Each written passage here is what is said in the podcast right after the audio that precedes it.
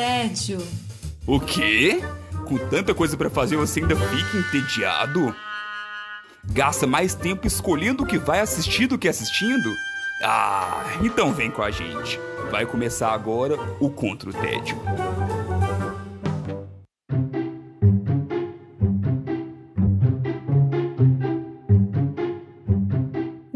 Bem-vindos e bem-vindas ao Contra o Tédio. Eu sou Sara Dutra e junto com os meus companheiros de guerra, a gente tem a missão de te tirar do tédio. Os combatentes do dia são Silvia Gostaferro. Olá, galera! Voltamos! Alfredo Dutra, Godô, tudo bem? Olá, pessoal! Guerreirinhos e guerreirinhas, combatentes, contra o tédio, estamos de volta aí. Isso aí é a energia do, carnaval acumulada, é? Não sei, cara, tá uma doideira só, mas tamo aí. Olha o gatilho, Sara, olha o ga- gatilho. É, então, para, é, pode ser uma energia do carnaval que tá aí sobrando sem muito no que aplicar, né? Então vamos! Sem perspectiva de uso. É, sem perspectiva de uso nenhum, cara. Vai ser sofrido, mas vai ser bom. E o Wesley, Al- Wesley Alves também tá aqui com a gente, tudo bem? E aí, galera, tudo jóia? Hoje, graças a Deus, o Godot tá aqui pra criar um con- contraste aí nas emoções comigo, né? Porque tava faltando. Com certeza, Wesley. Com certeza, é muito sofrimento.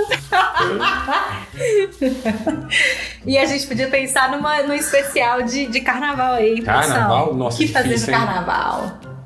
É uma boa, né? Pra tentar suprir um pouquinho a, a falta. Cara, é tristeza, mano. Tristeza. Wesley Alves, você começa com a gente hoje. Como é que você tá combatendo o seu tédio? Conta pra gente. Eu tô combatendo meu tédio assistindo a um filme que eu deixei engavetado de um personagem clássico de 1933. Eita, produção. Breaking Bad. Eita!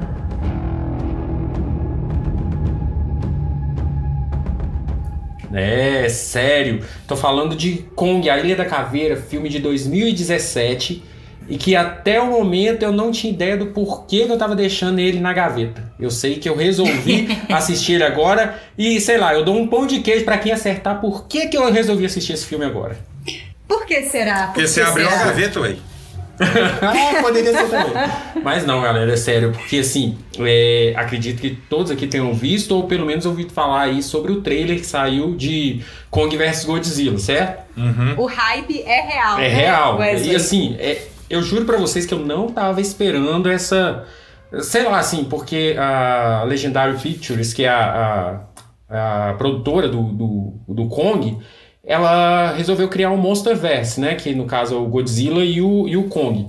Só que, sinceramente, ali quando começou no primeiro Godzilla em 2014, eu não, não percebi todo esse potencial que, que veio a explodir agora em, em, em 2021. E assim, é, eu assisti o- esse filme do, do Godzilla porque eu sempre gostei mais do, do Godzilla. Team Godzilla na área, né? Sou Team Godzilla até a morte. E. Não pode ver um japonês, né, Wesley? É, Não, mas esse é americano, nem vem não. Esse é americano, não conta não. Mas assim, eu gosto do Godzilla desde a época realmente do- dos filmes japoneses lá, que ele era um bonecão de plástico todo vendo? feioso, é. Mas gostava. E, e o Kong em si, é, eu descobri que- o porquê de eu ter engavetado ele. Vocês lembram daquele filme do Peter Jackson de 2015? Sim. Aqui, cara, eu achei aquele Nossa. filme muito ruim. E assim, é- sério, eu achei muito ruim. Eu acho que aquilo ficou marcado e o personagem meio que ficou, pra mim, ruim. Ali, sei lá, na cabeça, não, fazia sentido eu assistir o outro porque perdi a graça mesmo. Porque assim, o Peter Jackson, sem, sem zoeira, né? Às vezes a gente quer ver um filme mais divertido, com mais cenas de, ações, de ação, e não somente um filme dramático ou de Viu, peso. Godô? Viu, Godô? Às vezes a gente precisa disso na vida, Godô. Pelo amor de Que Deus. isso? Não, eu fiquei comovido agora com esse depoimento. Ô, Godô, principalmente quando a gente tá falando de um macaco gigante, gente. Não tem como você levar isso tão a sério, tem? É- é- Os então, macacos assim, gigantes também têm né? sentimentos, É. Wesley. Você tem que entender isso, cara. Ô, que eles sofreram. Principalmente esse novo, tá? E assim, é. Então, o, o grande acerto do, do diretor, que é o Jordan Vogt Roberts, é, o grande acerto dele foi ter essa sacada de que precisava ser uma grande aventura. Que o filme não precisava ter drama demais, que não precisava se levar a sério demais, vamos dizer assim. Uhum. E ele simplesmente pegou a essência do, do Kong, desde lá do clássico de 1933, então ele colocou várias homenagens, é, cenas nostálgicas. Então tudo aquilo que você via no clássico ele transpôs, só que de uma forma moderna, vamos dizer assim. É, a história do filme em si, é, ele começa mostrando ali 1944, ainda na Segunda Guerra Mundial.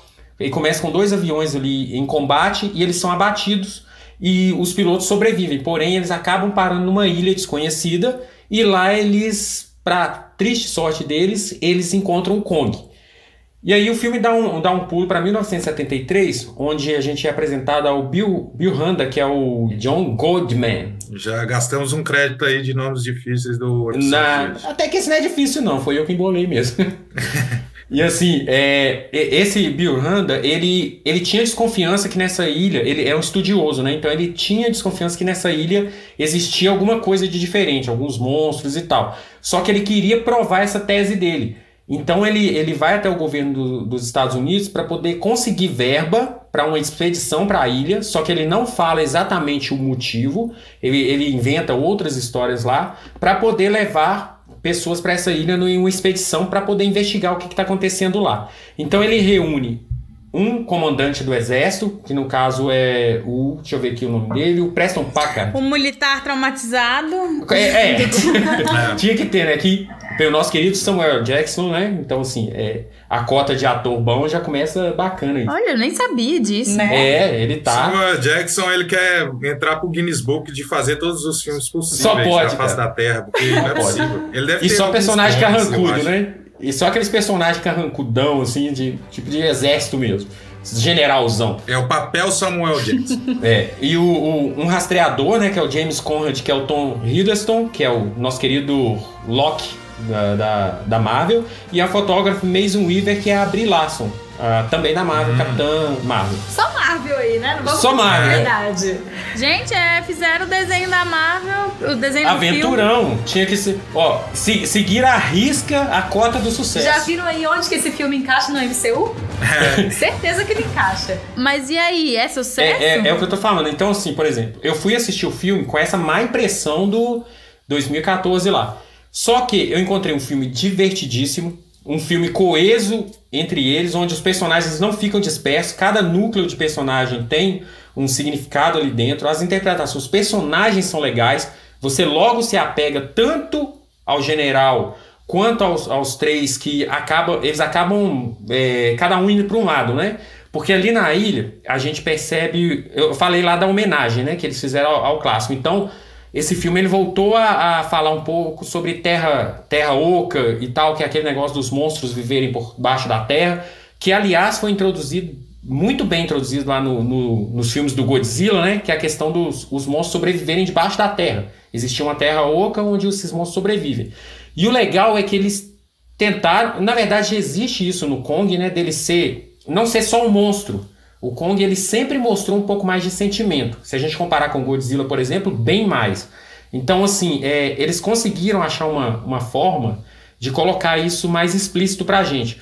Porque ele tá na ilha ali e ele é um defensor da ilha. Tanto é que os nativos da ilha, ali, é, alguns humanos sobreviveram, eles têm o, o Kong como um deus. Uhum. Porque, na verdade, o Kong hum, tá aí. Mas se não tiver, né? É, é. E, é também não ia adiantar muito. Mas assim, é porque o Kong, na verdade, ele tá ali e ele não deixa esses outros monstros que estão debaixo da terra emergirem, porque eles são mais perigosos do que ele próprio. Então ele tá ali, é, é, ele faz parte da segurança da ilha. Ele, ele mantém todo o ecossistema dali funcionando perfeitamente. Ele tem um ciúme pela ilha, né? Na verdade. Isso, é exatamente. Nenhum isso. monstro pode fazer a zorra aqui na minha ilha, não. Só é. eu posso. E, e, o, e o tempo todo o filme deixa claro que o Kong ele só atacou de volta porque ele foi é, é, atrapalhar. É, o, o, humano foi lá e, né, e como sempre, para variar, é, mexeu no, no, território dele lá. Ele estava quieto na dele, porém alguém foi lá e mandou ver e despertou ele novamente para a guerra. Sucesso. E, e, o, e o Wesley, apesar de ser uma história extremamente recontada. Sim Ainda tem algum elemento de surpresa? Ainda tem alguma coisa assim que, que, tem um, que, que causa uma expectativa?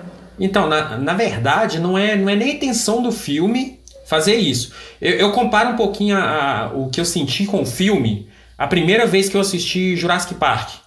Sabe? De, de você tá. Eu, eu, eu acredito assim que eles terem a, abordado a ilha como, como cenário, como pano de fundo, ajudou porque assim, você fica o tempo todo é, querendo saber o que, que, vai acontecer ali, porque não tem só o Kong. Então tem várias criaturas que aparecem. Então o tempo todo eles estão na ilha ali andando e você não sabe o que, que vai acontecer, o que, o que, que pode aparecer, o que, que vai acontecer com um determinado personagem. Tem muita morte, então é, é, ao mesmo tempo que você acha que o cara pode sobreviver, ele não sobrevive. Ele, os monstros são muito bem recriados.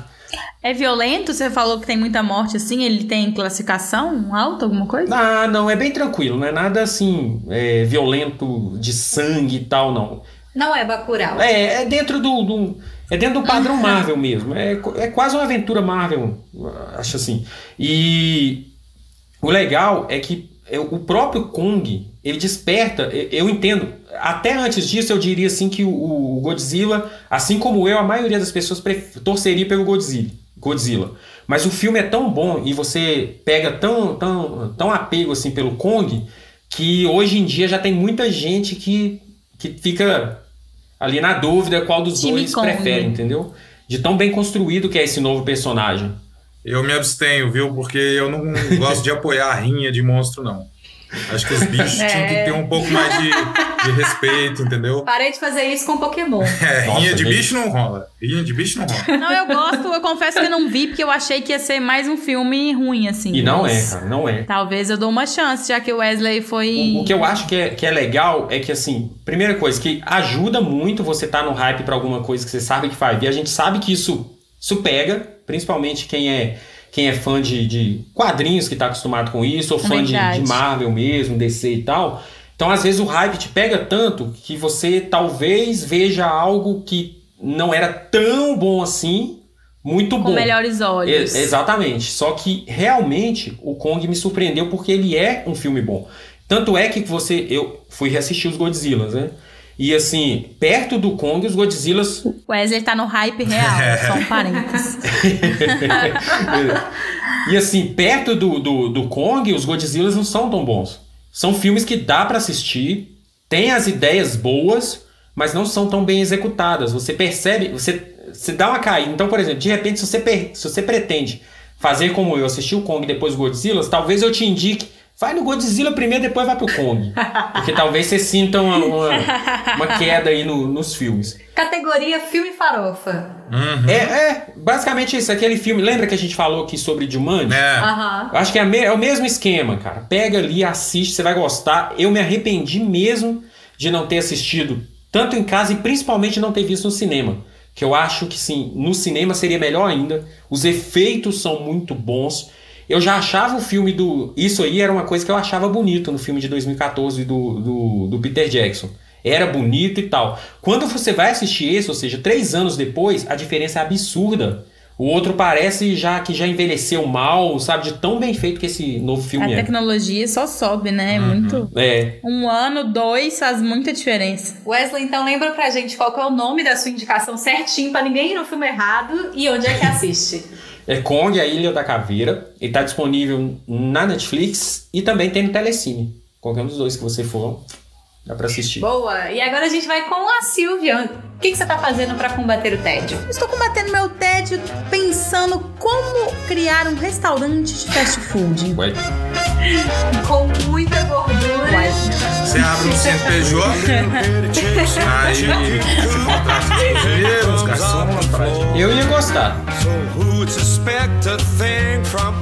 Bom, vamos lá, ver se você vai gostar disso então. É, eu vou falar hoje de um documentário que chama Super Size Me 2. O frango nosso de cada dia. Eita. É, é do mesmo diretor Super Size Me 1, né? Que era chama Dieta do Palhaço, a tradução em, em português ficou horrorosa. Que é um documentário muito famoso de 2004. Uhum. Tem muito tempo, foi indicado ao Oscar na época. E que esse diretor, o Morgan Spurlock, é, fez um teste muito polêmico de comer apenas hambúrguer do McDonald's por um mês em todas as suas refeições e medir as consequências nocivas ao seu organismo. E aí, nessa nova é, empreitada, digamos assim, do, do diretor, ele quer descobrir se as. É, se nesses anos todos que se passaram, o documentário é de 2017. Então, nesses 13 anos que se passaram, se as redes de fast food realmente tão. com esse rótulo saudável que elas falaram agora. Olha. Então ele, ele pensa assim: como que vai ser um fast food com rótulo de saudável? O que, que eu preciso fazer? E aí ele faz uma peregrinação desde todos os processos, tipo assim, comprar. É, tipo assim, o que, que é mais saudável? Frango. Então já começa estabelecendo assim. Então ele começa a comprar pintinhos para montar a própria granja. Nossa! E até encontrar o endereço ideal para abrir a lanchonete. E é justamente aí que o documentário é muito bom, porque ele passa a entender o jogo de palavras para vender comida, as coisas que são necessárias para para fazer, é, para vender, o uso das cores, a cadeia produtiva toda para fazer um sanduíche de frango. E, gente, é muito legal. E, tipo, não é defendendo bandeira de é, vegano, não vegano, nem nada. É, tipo, pra você entender mesmo a lógica. Porque ele em si, ele é engraçado, né? É. Inclusive, achei... Depois eu revi o Super Size Me 1 e eu achei esse, inclusive, talvez melhor, assim. Porque ele tem uma, um quê mais engraçado, sabe? Mais comédia, né? É, porque no outro, no final, você tá, tipo, sofrendo ali com ele, Angustiado. passando mal, né?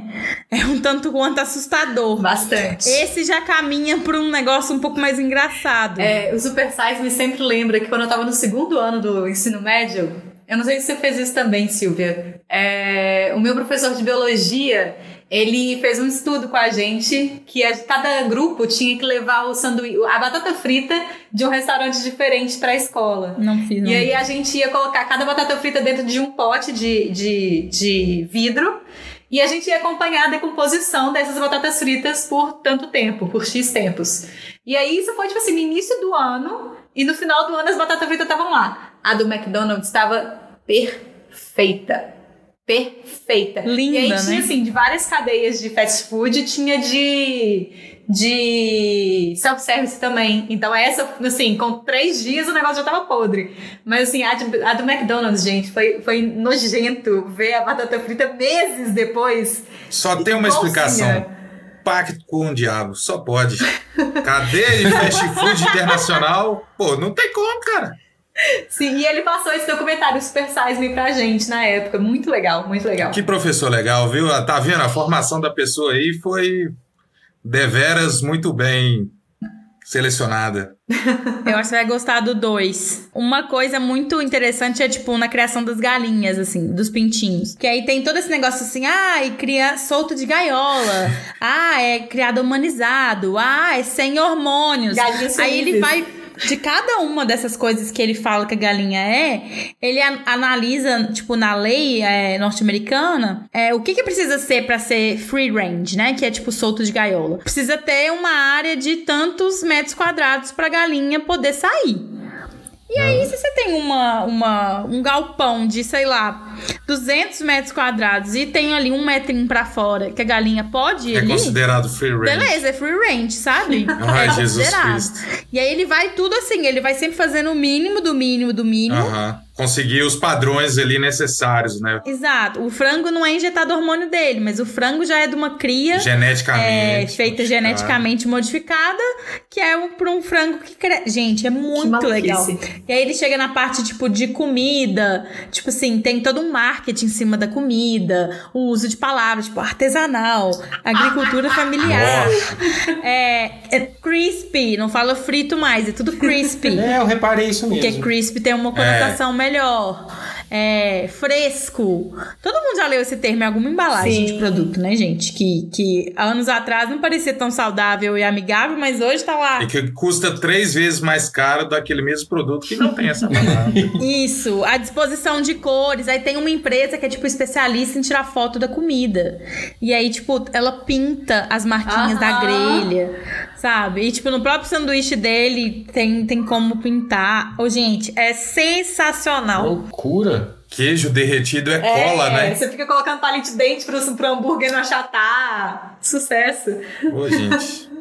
É muito legal. E no final ele realmente. Só que é tudo muito real, né? Então no final ele realmente ele abre um restaurante. E chama as pessoas. Tem uma cidade americana que diz que é o, o lugar dos test drives, assim, de qualquer cadeia. Então na cidade tem todos esses restaurantes. Então ele abre nessa cidade pra testar. E aí faz com, com cor. Gente, é muito legal, muito Gostei, Já engraçado. gostei. curiosa. Recomendo demais. E deve dar uma vontade horrorosa de comer, ou você fica com nojo de todas essas comidas fast food? Qual que é o ponto? Eu não fiquei com nojo, igual o Super Size Me 1, eu vi depois, que eu falei, ai, tem mil anos que eu vi isso, vou ver de novo. O primeiro realmente dá um embrulho no estômago, dá. assim. Não, esse não dá, não dá. É engraçado. Cê, cê, cê te faz refletir, tipo assim, nossa, realmente eu tô aí comprando um não sei o que orgânico, não sei o que Nossa. free range, mas eu não sei da onde isso é, como isso chegou. Mas não chega dar um, um nojo, assim, da, da coisa. Não é, não é. É bem menos assustador que o primeiro. Mas ainda assim impressionante, claro. O primeiro você tem controvérsias com isso, você não, não indica tanto assim. Não, o primeiro é bom. Entendi. Não por isso. Ele é ótimo, mas é mais. Você tem que estar um pouco mais É preparado. mais pesado. Pra quem viu o primeiro. Inclusive, não precisa ver o primeiro pra ver o segundo, tá, gente? Esse é ótimo. só porque o primeiro é, tipo, famosão. Então, é, provavelmente muitas pessoas, muitas pessoas já viram. Lá em 2004 ou não, se você é jovem. Mas. é, vale a pena ver os dois. Mas a minha indicação hoje é desse segundo. Me lembrou de uma história aqui em São Paulo de já ter escutado sobre um restaurante que tem um certificado de bem-estar da galinha. Ah, tem isso também, Godô. Ah, tem isso aí. demais. Ai, que desespero. A galinha foi lá e falou: sim, seu juiz, eu sou muito bem é, é, tratada nesse lugar onde eu vou ser morta. Tratada. Certificado de bem-estar. Eu estou Aqui. muito feliz aqui. Eu estou Gua- muito feliz Guardem aqui. o que eu vou dizer aqui mais pra frente, porque vocês vão entender. Mas isso me lembrou um anime. Vocês vão Eita. entender mais pra Lá frente. Eita. A parte do frango ou a parte do O restaurante? tudo, vocês vão ver. A parte do bem-estar social da galinha. Elas vão botar as asinhas de fora e agitar a sua tarde numa aventura muito divertida. Vamos ver, vamos ver. O Felipe, quando estiver ouvindo isso aqui, ele, eu acho que ele vai sacar qual anime que eu tô falando. Quero ver você trazer no próximo, no próximo programa ou fazer um. Melhor que isso, fazer um post Um sobre. post. É, também. Vai vir. Não, esse merece programa. É bom que eu já puxo. Boa, boa. Tá aí a promessa, hein? Não vá desapontar nossos guerreirinhos.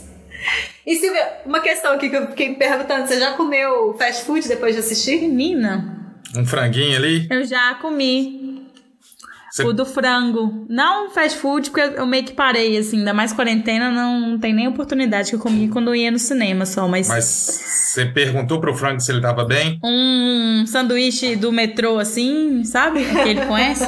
Eu já O comi. sanduíche do metrô aqui ele conhece. Bateu uma consciência pesada aí? Que ainda não. Não, não deu nada, não. Assisti esse documentário aqui, mas. Ô, Silvio, o frango tava bem na boca, né? Ele tava bom. Ele tava bem na Tava boca. delícia. Não deu nada, não. Deu nada, não. Eu adoro, eu adoro esses documentários que se assiste e tem zero impacto. Você fala assim, ah, como do mesmo jeito. Não, mas eu tive impacto. Eu tive impacto que eu tava comprando, tipo, um frango congelado, que era lá, tipo, ah, galinha isso e pá, aquilo, zero não sei o quê. Aí eu É passei a pra mesma lá. coisa do frangão. Porra nenhuma, é. Aquele todo poderoso. É. Mesma coisa. Isso, isso fez diferença, assim, na, nas minhas Eu contas. sou, eu sou mó, eu sou mó fresco pra comer. Eu falo com você que às vezes eu vejo esse trem, a pessoa manda assim, veja esse vídeo da, sobre como fabrica salsicha e nunca mais você vai comer. Eu assisto o vídeo, quando é de noite, cachorrão quente. Já tô comprando. Ah, não, ligo. quero ver você assistir o vídeo e Dá comer ao vontade, né? tempo. Quero, Ah, não, é salsicha, história, quero. né? Tá aqui.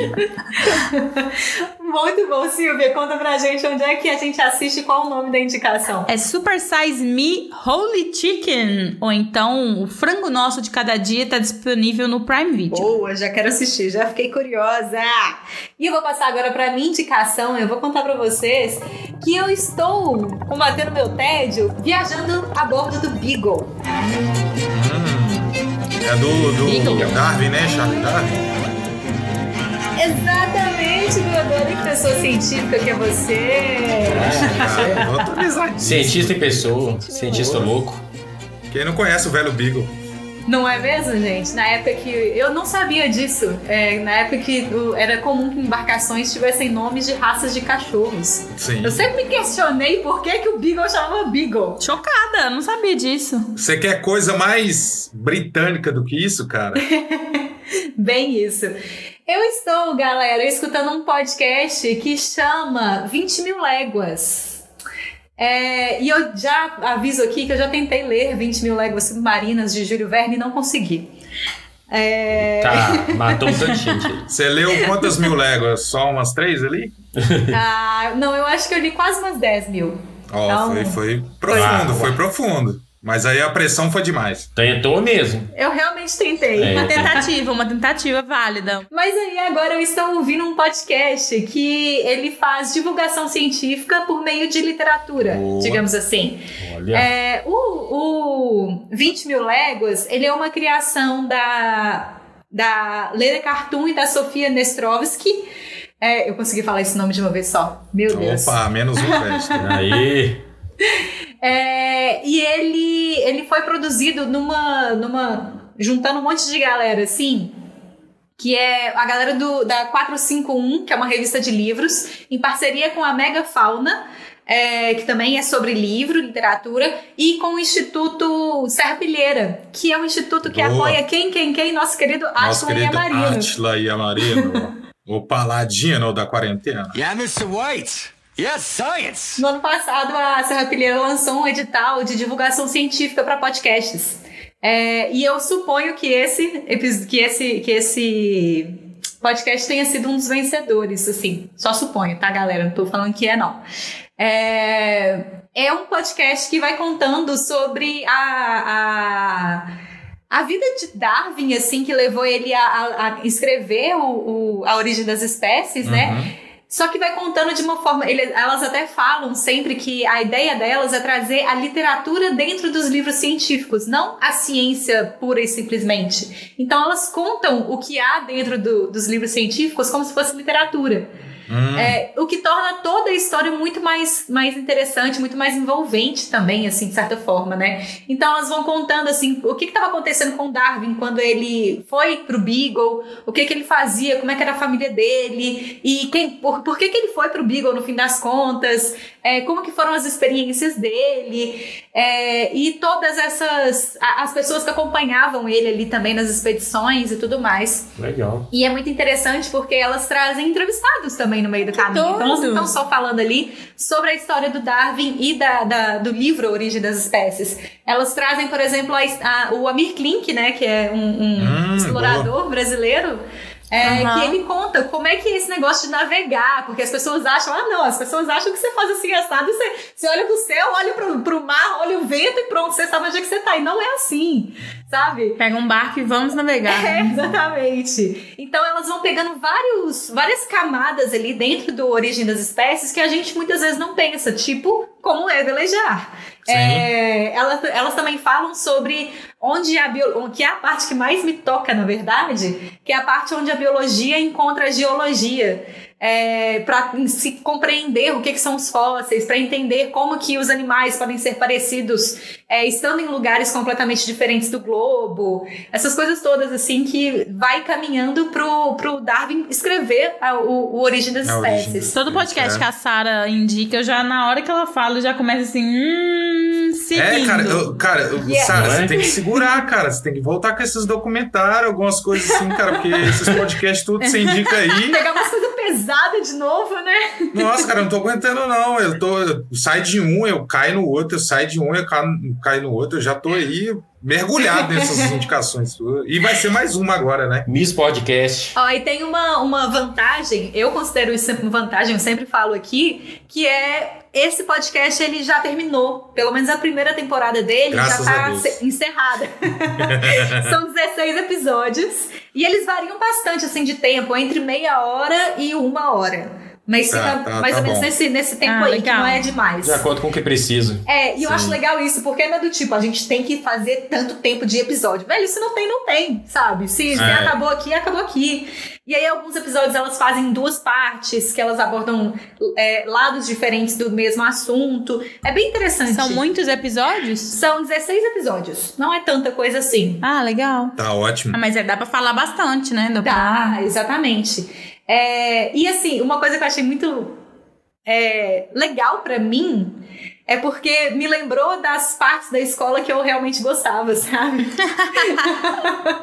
Eu também gostava, viu? Justo. É, de coisas que eu estudava que eu gostava Eita. muito, assim. Eu gostava muito de, de evolução, eu gostava muito de, da, da- de genética, essas coisas é, é, relacionadas Biologia mesmo, a né? biologia. Nossa, adorava. Aliás, para mim é assim, se não fosse microbiologia, eu amava biologia. E fala um pouco também sobre é, geografia, sobre como que o planeta se torna. Conta umas teorias muito legais, por exemplo, de como que a igreja é, falava que o, o, planeta Terra ele tinha tantos mil anos por causa da data que aconteceu tal coisa na Bíblia. Então, Deus criou o mundo em tanto ponto, e aí como que a Bíblia é, justifica não sei o quê ela vai. Porque você tem que pensar que isso, né, numa época que o, a igreja ainda tinha uma, uma importância muito grande ali, a ciência ainda brigava muito com a, com a, sim, com a igreja, né? Parece que a gente voltou a isso um pouquinho, talvez. Hum, enfim. é, mas elas colocam ali o tempo inteiro esse, esse lugar de onde que a ciência vai é, aumentando o seu campo, sabe? Uhum. É, e aí ela volta um pouquinho, fala um pouquinho do que, que se pensava antes, e aí o que, que o Darwin colocou pra frente, e vai mostrando por que, que o Origem das Espécies é um livro tão importante para a ciência. Nossa, moderna. é um marco. É uma das teorias menos rebatidas hoje em dia, né? É, hoje Sim. em dia eu acho que muita gente rebate, né? Até é, ignora, né? Mas, assim, é, é, encaixa em muita coisa, muita evidência, sabe? Tipo, é difícil não acreditar naquela linha de raciocínio. Uhum. Porque você tem fóssil, você tem o desenvolvimento, você tem as espécies, né, se adaptando, seleção natural. Esse caralho, velho, não é possível. O cara encontrou a chave das coisas do universo. Sim, é muito, é muito incrível assim ver como que o, o ser humano consegue colocar lógica numa coisa que é natural, né? Tipo, e, e difícil de se compreender. É realmente o um momento que ele consegue ter esse contato de compreensão, né? Porque é tão pouco conhecimento que a gente tem para juntar as pecinhas e aí enxergar o que realmente o são todo, as coisas. Né? É, eu acho que esse foi um dos pequenos momentos assim que ocorrem na ciência de tipo, olha, cara, isso daqui, olha aquilo ali, e você vir eh, com, com um fio de ideia que faz um sentido tão grande. Lógico, uhum. a teoria não é né, inabalável, né? Porque a gente tem um conhecimento ainda muito pequeno perto do que a gente pode desenvolver. Mas, cara, das, das teorias que foram apresentadas até hoje, com certeza ela é uma a mais das mais né? é, desenvolvidas. É muito legal, muito interessante. Sim. E, e, inclusive ele, como eu comentei, né, que ela vai apresentando teorias anteriores, não é do tipo, ah, isso aqui tá completamente errado. É do tipo, não, por que houve essa teoria que se pôde chegar na outra, né? Acho uhum. que conta um pouco dessa evolução da ciência. E, e, esse detalhe, né? Sem, sem parecer que você está lendo um livro de biologia ao pé da letra. É, ele vai todo ali te contando história, te contando ciência, com entrevistado, com pessoas, lendo trecho de diário. É uma coisa muito interessante, assim. É, e aí, outra coisa que ajuda muito na forma de você ouvir, na imersão do, do podcast, é a trilha sonora, que é uma delicinha, a trilha sonora original feita pelo Fred Ferreira muito boa a trilha sonora, que ela vai colocando assim alguns momentos, que aí dá uma coisa meio vintage no podcast, mas ao mesmo tempo dá uma coisa meio de aventura, sabe? É muito, Sim. muito, muito boa, encaixa muito podcast bem. Podcast bem produzido é outra coisa, né? Exatamente, podcast bem produzido é sucesso demais. Sara, e assim, você falando, imagino eu, eu ouvindo isso. E assim, é, é acredito que a maioria das pessoas que está ouvindo fica, fica curioso com você falou dos fósseis, é, da geologia, biologia e tal. Fico curioso com as imagens e tal. Eles compartilham algum link para você é, dar uma olhada depois, alguma coisa assim, imagens, algum link para fora ou não? Não, Wesley, não, não tem é, uma, uma página apenas do podcast, sabe? Não tem uma uhum. produção visual apenas do podcast, mas também são coisas todas que são muito simples de serem encontradas, né? Caso, caso seja à vontade do ouvinte. Ah, então eles não fazem igual o modus operandi, que todo episódio é. tem a thread cabulosa. no Twitter. que aí eu fico louco para correr lá enquanto eu tô escutando para ver as coisas. Ah, mas é legal também, não precisa. É. é, o Twitter eu não chequei, vou falar a verdade. O Twitter eu não é, chequei. Vai que, mas, né? Assim, não vi em outros lugares é, aparecendo, sabe? É, porque uhum. eles são eles estão dentro do guarda-chuva da 451. Não tem uma página no Instagram própria desse podcast, por exemplo. Então. Ou, ou vai que a gente deu uma ideia, se vocês estiverem ouvindo a gente, ó, uma ideia. Ó, será? será? é, ué. Enfim, galera, muito, muito interessante podcast pra gente descobrir um pouco, não ficar tão alienado do mundo. É, aprender um pouquinho sempre é bom, né? E eu acho que também pra é, instigar pessoas a conhecerem ciência, a se interessarem por ciência também, independentemente da idade. Então, o nome do podcast é 20 mil léguas, podcast da 451. Às vezes é mais fácil achar via 451, tá? É, que você acha em todos os tocadores de podcast e também no YouTube. Muito bom. Ah, sucesso. Chole. E agora a gente vai fechar com chave de ouro com ele. Godô, como é que você está combatendo seu tédio? Ai, pra você ver que eu tô perdendo a guerra, né? Mas, Fala mas isso vamos não, lá, vamos lá, que ainda tem combate pra fazer. Então, eu tô combatendo meu tédio navegando 8 mil quilômetros ao sabor das marés e do vento. não. 8 mil quilômetros da 20 Navegando léguas. também? É, eu acho que é, não sei, é nó, é lego, é pé, eu não dou conta dessas medições, Quanto é não. uma légua, inclusive? Quem sabe? Pega o seu barquinho e sai de mansinho. Tchau.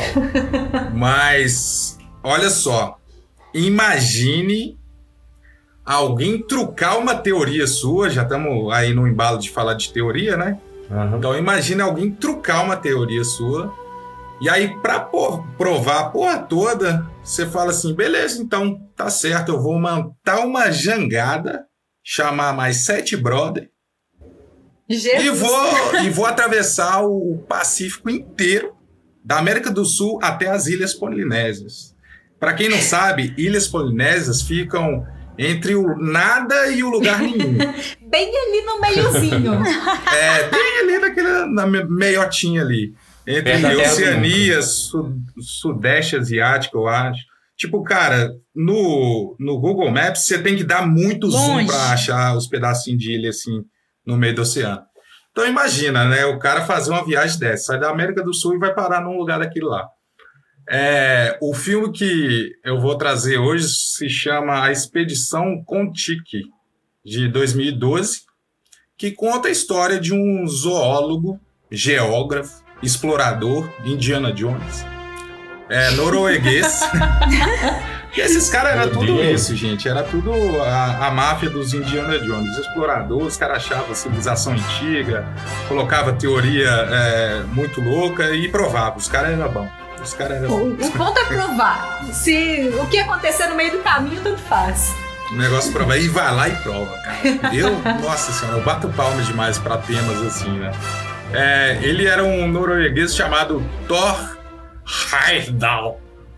Falei bonito, É. né? Mas Chique. não falei certo, Chique. pode ter certeza. Excelente, excelente. A cota. Já, é, já foi a cota aí hoje nesse programa. E ele, no início dos estudos dele, como zoólogo, ele foi para as Ilhas Polinésias, né, estudar a fauna e a flora da região. Ficou lá um tempo, não sei se ele estava fazendo mestrado, doutorado, alguma coisa do tipo. E aí, é, em contato com a cultura local, ele acabou conhecendo, né, a, a- as histórias dos nativos, a- as tradições que eles tinham orais, né, sobre os antepassados e tudo mais. E ele ficou muito interessado nisso. Aí ele voltou para a Noruega e resolveu largar um pouco da zo- zoologia e entrar mais para antropologia, etnografia, para estudar aqueles povos ali. Porque a maioria das histórias que ele escutava é, diziam que os antepassados deles vieram de, de um lugar do oceano que era é, apontava para a América do Sul. Hum. E ele colhia muitas evidências dentro das histórias e da- das tradições culturais ali do- dos povos que remetiam às antigas tribos sul-americanas, né, indígenas, os incas e tudo mais. E a teoria aceita de colonização da- das ilhas polinésias ali é, era de que elas foram colonizadas pelo sudoeste asiático, porque é o ponto mais próximo que eles têm das ilhas. Então, ah, o pessoal desceu do sudoeste da Ásia, foi navegando de barquinho e chegou lá, e é isso mesmo, pronto. O povo, assim, né, pensando no- na, na, na evolução do, da espécie humana, pensando qual que é o caminho mais fácil, gente. O humano nunca Exatamente. pensa no caminho mais fácil. Eu acho isso, assim, bem bem intrigante porque a gente hoje em dia a gente olha para o passado e tem uma soberba em relação à sabedoria que as pessoas tinham naquele passado. Pirâmides do Egito que o digam. É verdade. A gente olha para os incas de dois mil, três mil anos atrás e fala assim, cara, vocês nunca conseguiriam atravessar o Oceano Pacífico inteiro, chegar numa ilha lá na puta que pariu e ainda colonizar o lugar. Jamais. Verdade. A galera é capaz de inventar que os alienígenas vieram pra Terra, fizeram as, as pirâmides do Egito, mas Gente. os egípcios não podiam ter feito aquilo ali, não. Isso aí eles é, fazem. é atalho que a pessoa pega para não gastar neurônio. Falar, ah, é alienígena, pronto. Tem uma lacuna aqui que a gente não consegue explicar.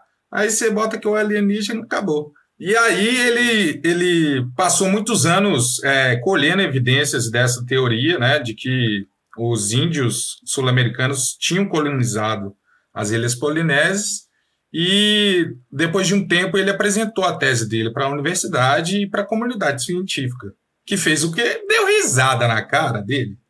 Você tá louco? Jamais. Nossa, pelo amor de Deus. não, isso? para. Você tá chapando, velho. Tá chapando. tá louco, tio. Não é assim não, mano.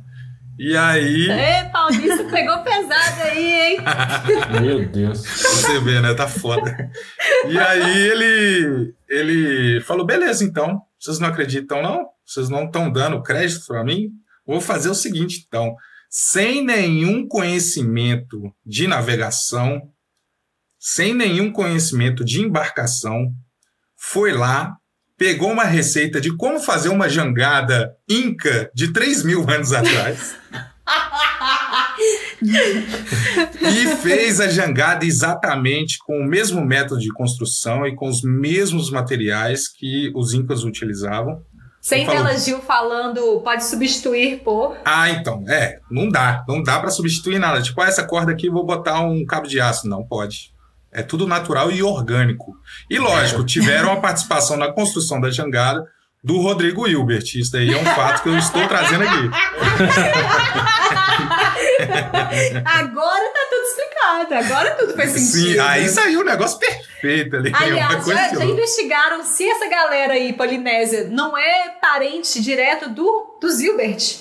Então, cara, tem relatos que quando os primeiros europeus chegaram nas Ilhas Polinésias, lá eles encontraram pessoas de pele clara, cabelos claros e olhos claros. Então, Fazendo tipo, seu próprio fogão. Fazendo seu próprio fogão, né? Com sua própria Fernanda Lima e aquilo tudo ali, né? Uma loucura toda.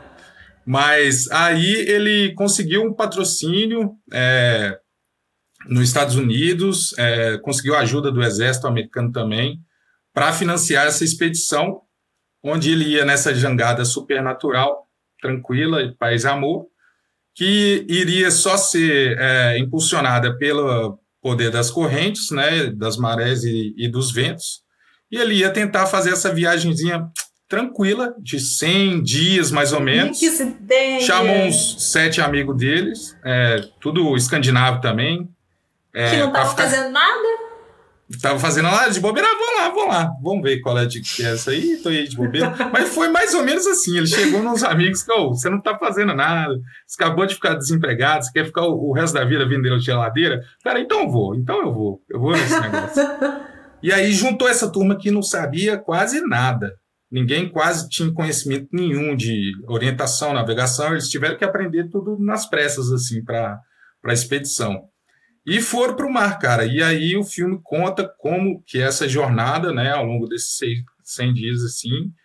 E, cara, é inacreditável como que é, a percepção que você tem daquele ambiente e daquela, daquela tentativa de, de conseguir atravessar, ela se altera, porque você imagina, cara, eu vou me lançar num vazio por quilômetros que cara, qualquer coisa que acontecer, acabou a comida, acabou a água, então se vier alguma tempestade, acabou para nós, a gente não vai conseguir sobreviver. Você só Sim. pensa nas dificuldades, nas adversidades.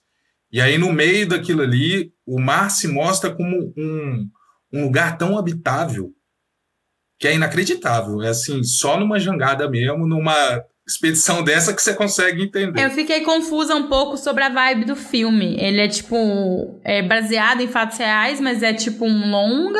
Ou tem um quê de documentário, assim? Fiquei um pouco confusa. É um longa baseado em, em fatos reais. Ele não tem um quê de documentário, porque ele coloca ali algumas é, romantizações, dramatizações, né, para dar aquele aquele quesinho de filme, né, vendável, porque se investiu bastante, né? Mas assim, ele ele traz bem bem próximo mesmo ao que aconteceu na vida real, porque o, o filme é baseado num livro do próprio Thor, que descreveu a expedição. Depois de assistir o filme, eu comprei o livro e eu li o Olha! livro. E é inacreditável, é melhor ainda, cara. Opa, É muito duas bom. dicas em um, então. Duas dicas em uma. Ô, ô Godô, é uma, quando você falou lá no, no nosso grupo sobre o, o filme, eu fui pesquisar, dar uma gugada lá e, e, assim, me surpreendeu bastante, eu gostei demais do visual da- das, das, assim, sabe, o visual mesmo, a- a- as posições de câmera, Sim. assim, o, o visual do, do filme me pareceu bem interessante, fala um pouquinho sobre isso. Tecnicamente é muito bom também, bem executado, porque é um filme norueguês que, cara, teve alguns problemas de, de produção, né? Porque inicialmente eles queriam fazer um filme totalmente norueguês, mas conseguiram um patrocínio alto para fazer uma grande produção. Aí eles falaram, cara, uma grande produção para se pagar, você não pode botar tudo em norueguês, né? Vamos fazer um misto aí de inglês e norueguês para a gente alcançar mais gente, né? Mas é, tem, tem um fato engraçado, Wesley, que eu descobri esse filme é, do nada, assim, inesperadamente. Eu tava, sei lá, em 2012, rodando ali a, a, a timeline do Facebook, e aí apareceu um vídeo para mim é, mostrando é, bastidores de efeitos especiais, sabe? Quando é, o pessoal tá Sim. construindo uma cena com efeitos especiais, então ah, aqui está o ator, aqui tem um fundo verde, ou então ele está num cenário, e aqui a gente introduziu um personagem em 3D. Aí mostra as camadas daquele personagem 3D. Ele cru, depois vem textura, depois vem luz, vem é, sombra e tal. E aí era de uma cena do Contique. Olha que legal. E lógico, né? Você tá no, no, num filme de mar aberto, jangada e tudo mais, tem É. que ter tubarão. Tem que ter tubarão. Não vou assistir esse filme nem fuder. Tubarão é indispensável. Qualquer filme de mar tem que ter tubarão. É isso aí, é o tubarão que é o charme do negócio. Ô, ô Godô, desde que não começa tan, tan, tan, tan, É, tan, não. É, tem, tem aquele suspensezinho, mas não tanto a lá é, Jaws, né? Mas é, aí passou essa cena e eu falei assim, cara, interessante. E era tipo só a ceninha assim, rapidinho a construção dela. Falei, interessante, eu quero pesquisar sobre esse filme. E aí fui pesquisando e achei o filme aí nos meandros da internet, né? Nos cantinhos mais escuros que a internet pode nos oferecer. Porque ele não tinha em cartaz aqui no Brasil.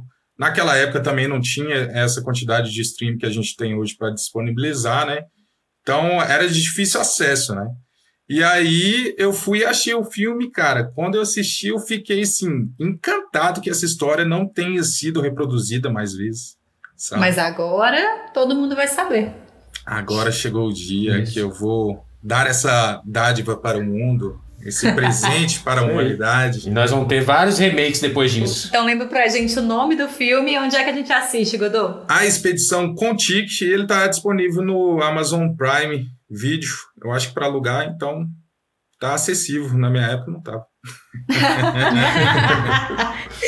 Bem melhor do que poderia ser, guerreirinhos. Bem melhor. Com certeza. A gente vai finalizando o programa de hoje, o episódio de hoje, e a gente vai deixar um abraço para a nossa guerreirinha, Nathani Lockman. Olha, quem é a Natane? Botando Lockman, como é que vocês pronunciam o nome de Nathani? É. Natane, querida, Natane, pronto. né? Chega, suficiente. Natane, que é namorada do nosso queridíssimo Felipe Chaves, que foi lá na nossa página do Instagram pra cobrar dele. Vocês viram o drama que Chaves fez com Ah, relação mas a tá? Bridgerton. Então, assim, gente, Em casa as coisas não tão boas, não. É. Instagram também é um lugar de você ir lá lavar um pouquinho da roupa suja, só jogar uma verdade Isso. ali de vez em quando. Natane, continue fazendo isso que nós agradecemos, tá? E ela depois ainda comentou que adorou a indicação do podcast Não Inviabilize, que tava também no episódio passado. Também adorei. E ela também falou que não aguenta mais ver filme de terror. Tá lá. Eu. Nossa, aí, aí pegou pesado. Ah, eu não vou poder fazer mais podcast, o Chaves. Aí é com você, Dudu. Aí quem falou isso foi você. Beijo, Chaves. Beijo, Natan.